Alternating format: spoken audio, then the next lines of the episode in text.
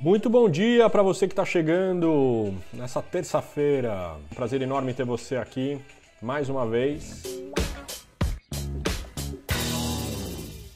Estamos ao som exatamente do Now United. Não podia, hoje eu não podia não ter o Now United aqui comigo, né? Aí você pode estar se perguntando do que raio é Now United, Edu. Now United é um, programa, um grupo, uma banda não é uma banda, é um grupo. Já me, já me, já me corrigiram muitas vezes, porque eles não tocam, né? Eles dançam e cantam. Eu fui nesse domingo para Belo Horizonte, exatamente, senhoras e senhores. Peguei o avião, eu, Vitória e Sofia.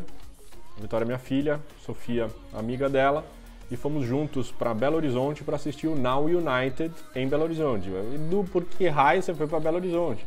Porque eu não consegui ingresso em São Paulo. E aí você pode estar se perguntando por que raio eu tô falando isso? Porque o tema de hoje é inspirado nessa experiência que eu tive. E uma das grandes perguntas é: Edu, mas o que é que você vai fazer lá, meu? Que, mas que coragem, hein? E eu vou falar que foi uma experiência incrível. E a reflexão é por que que eu fiz, né? E eu fiz porque eu tenho o seguinte lema para mim: são essas coisas na vida que ficam.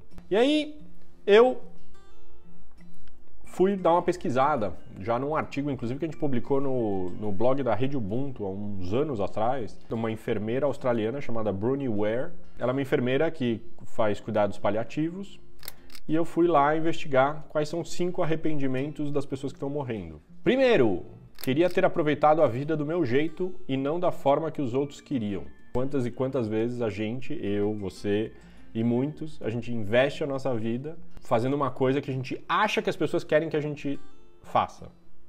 Isso quer dizer, a gente não respeita nem o que a gente faz e também a gente julga o que as outras pessoas julgam. Segundo, queria não ter trabalhado tanto. E ontem eu fiz um coaching muito bonito e a pergunta é: para que, que você corre tanto?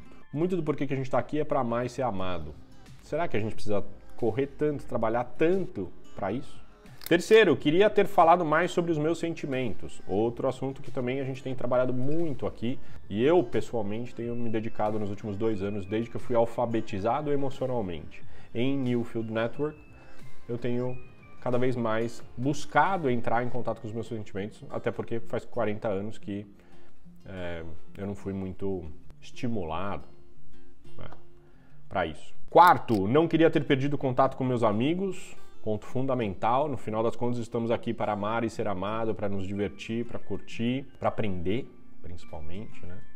E quanto na relação a gente aprende. Quinto, queria ter me permitido ser feliz.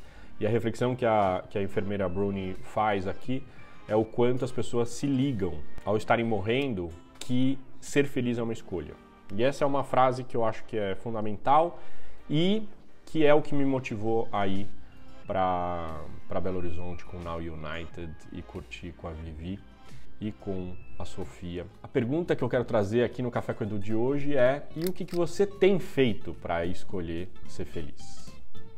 Quais são, nas últimas semanas ou hoje, o que, que é que você está escolhendo para ser feliz? É uma escolha ser feliz. Agradeço muito a presença de vocês aqui ao vivo comigo e é uma honra mais uma vez ter você aqui comigo em mais esse Café com Edu. Ubuntu, eu sou porque você é.